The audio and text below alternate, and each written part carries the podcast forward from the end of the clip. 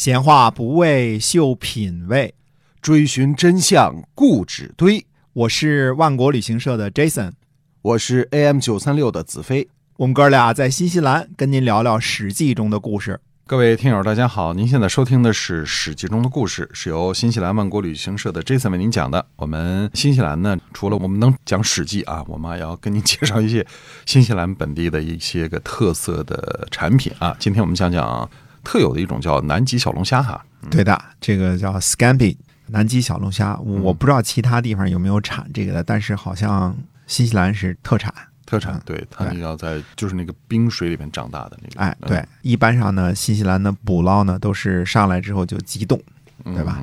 急冻之后呢，这个虾能做到什么呢？急冻之后就是你买的冻虾，嗯，化了之后呢还可以生吃，对厉害啊！还不会失掉那个新鲜的口感哈。嗯，哎对，而且吃了之后呢，大家感觉就是几乎所有人都非常喜欢。对，生吃的时候是非常甜的，那个肉质非常的嫩，特别哎好吃。对，就是冻了化了还能生吃，这是挺牛的一件事儿啊没错啊！当然你也可以加点这个麻辣的做沸腾的那种哈嗯，，那就变成马小了。哎对，还比麻小好吃啊，比马小好得多，大多了啊！对，没错，嗯这个是新西兰独有的叫南极小龙虾啊。哎，价格处于大龙虾和小龙虾之间。对，嗯大家可以来尝试一下啊。对的嗯接下来继续来讲《史记》哈。是的，那么天下呢，明里暗里对于齐闵王不满，随时准备伐齐的时候呢，齐闵王没什么感觉。嗯按照《史记》中的记载呢，说齐闵王呢在吞并宋国之后，并没有休养生息，好好的巩固现有的领土，嗯而是迅速以宋国为根据地，从楚国手里夺取了淮北。淮北啊，我们知道安徽啊这一大块儿啊，那么。淮泗之上呢，还有一些小诸侯呢，比如说什么邹国呀、鲁国呀，这些还都在那儿呢，挺小的，也没什么人理啊。嗯这些诸侯呢就纷纷向齐国称臣了。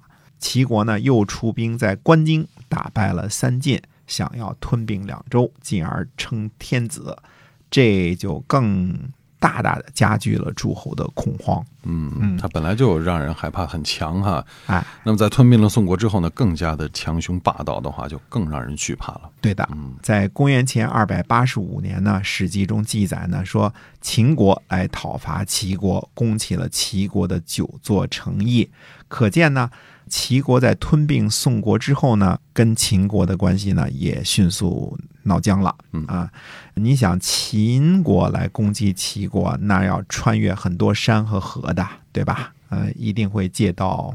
估计是借到韩国和魏国，嗯对吧？因为秦国和齐国不接壤嘛，一个在陕西，一个在呃山东嘛，对对吧？那么魏国呢，这时候早早的就投向了秦国了。嗯秦国这一年呢，还打了一次韩国，在下山呢打败了韩国。秦国也是毫不留情，对谁也都打得住啊。嗯但是呢，真正的形成伐齐的统一战线呢，是在公元前二百八十四年，这基本上可以说是乐毅的功劳。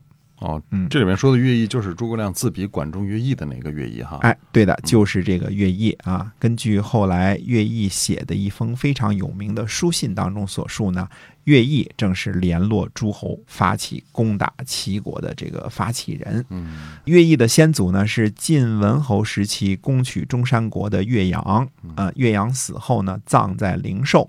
岳家呢就世代居住在灵寿。乐毅年轻的时候呢，在赵国当差，后来呢，听说燕昭王贤能，礼贤下士，就通过魏国呢，来到了燕国，侍奉燕昭王，被燕昭王封为雅卿。那么乐毅呢，做燕昭王的臣子也已经很久了。乐毅呢，说服了赵惠文王，决定伐齐，又派出不同的使者出使魏国和楚国，建立伐齐的同盟。乐毅呢，还让赵国去说服秦国，共同出兵讨伐齐国。乐毅做成这些事情之后呢，就回报燕昭王，于是燕昭王呢，系起大军，会合诸侯伐齐。历史上记载呢，伐齐的这个联军当中呢，还有楚国。我对这件事儿呢，保持一定程度的怀疑。嗯，为什么会怀疑楚国呢？因为从楚顷襄王开始啊，他一贯的做派呢，就是什么都不说，什么都不动啊，嗯蔫着。后世呢，许攸说。刘表坐保江汉之间，不敢斩卒，其无四方之志可知矣。那么楚顷襄王呢，坐拥江汉、江浙南部、中原和黔中。这个差不多是半个中国，但是呢，形势呢一贯谨小慎微，唯一想做的就是保有现在的领土。所以，尽管呢，楚国被齐国抢走了淮北，乐毅呢也去派使者联络他。我很怀疑呢，楚顷襄王是否会同意正式的出兵啊？那最后出兵攻齐了吗？呃，是的，这次呢是出兵了，而且是五国出兵，赵国、韩国、魏国和秦国呢响应燕国的号召，并且呢把联军的指挥权交给了燕国的乐毅。哦，嗯，所以就是乐毅做了五国联军的这个统帅了哈。对的嗯，历史上呢记载这次战役的时候呢，大部分呢都只记载了绩溪之战，因为绩溪之战呢是联军打败齐军主力的决战。但我个人认为呢，乐毅啊。不是出的大将啊，他的用兵呢一定会更加灵活。齐闵王呢派出大军在绩溪迎战联军，这是正面战场。但是齐闵王呢早早的就撤去了以燕国接壤的重兵，那么。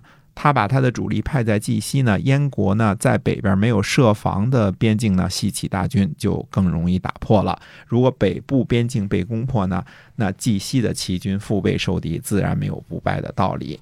所以这个绩溪之战就是齐国主力崩溃的一场战役啊。但是当时如何用兵的，没有太多的当时的历史记载太少了，因为兵荒马乱嘛，对吧？记载非常之少啊。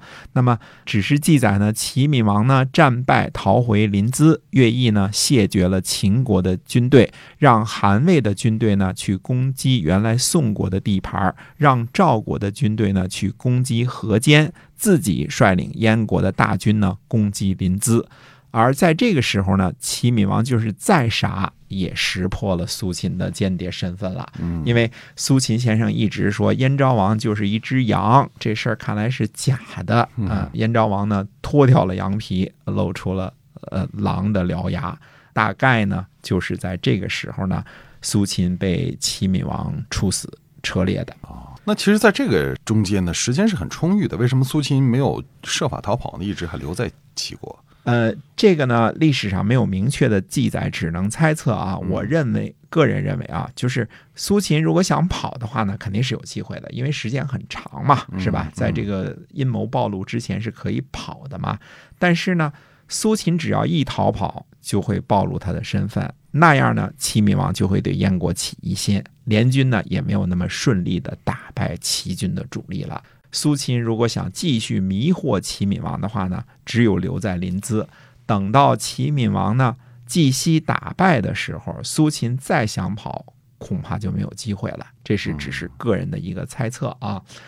苏秦呢，在自己的书信当中写过说：“智能免国，未能免身。”结果呢，一语成谶。他虽然协助燕昭王完成了不可能完成的任务，颠覆了不可一世的强齐，为燕国报复了血海深仇，但是他自己呢，却没有办法保住自己的性命。不但没有能够保住性命，而且呢，让后人把很多稀奇古怪的故事呢都加在他身上了，连青史留名都没能做到。后人呢，往往只是把他当做合纵派的代表人物来看啊，沉溺于他那些莫须有的传奇故事，而不能见到他为燕昭王尽忠的赤胆忠心。以及呢，古今第一大无间道的这个身份，呃，因为按照传说呢，他死还有一个传说呢，说是他死的时候告诉齐闵王说，你就公布啊，说这个发现苏秦是个间谍啊，这样的话呢，杀我的人呢就会来出手嘛，这样有功了嘛，哎嗯，结果呢就把这个杀他的人呢也给抓住了。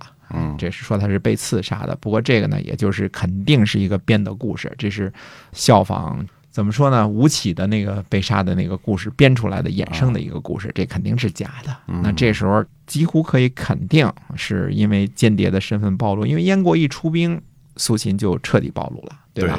那这种时候呢，齐闵王肯定不会手下留情了，嗯，对吧？一直相当于在我身边做了这么多年的卧底间谍哈。对呀、因为虚北甲就是把北边边境跟燕国接触的兵甲都撤走了，别处去打仗去了，等于不设防了，对燕国认为你是友好国家嘛哎，对，嗯为什么认为燕国友好？就是因为苏秦一直不遗余力的在，老灌输啊，对，是吧哎？小风儿老吹着啊，所以你看这个苏秦的真相，你可以嗯说这次研究《战国纵横家书》的话呢，嗯你应该是挖掘了很多很多，就是一直没有被大家发现的这个真相，费了很多功夫哈。哎，基本上呢，可以说是从三月份新西兰进入新冠肺炎封锁以来啊，到现在是九月份，整整用了半年的时间，一点一点的参阅史料嗯，然后呢。去伪存真吧，自己给自己吹一点啊，寻找真相啊！别忘了，这半年呢，几乎是在停工的情况之下做的事情啊。嗯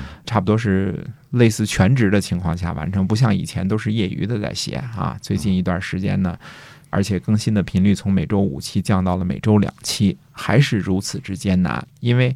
战国时期的历史太难讲了，嗯，记忆当中呢，从来没有看到过一本系统讲述战国历史的作品啊。当然，有的拿成语故事在那儿在那儿怼，或者再加一些个非历史的东西，比如说一些传说啊、预言啊什么之类的，呃，《吕氏春秋》之类的啊。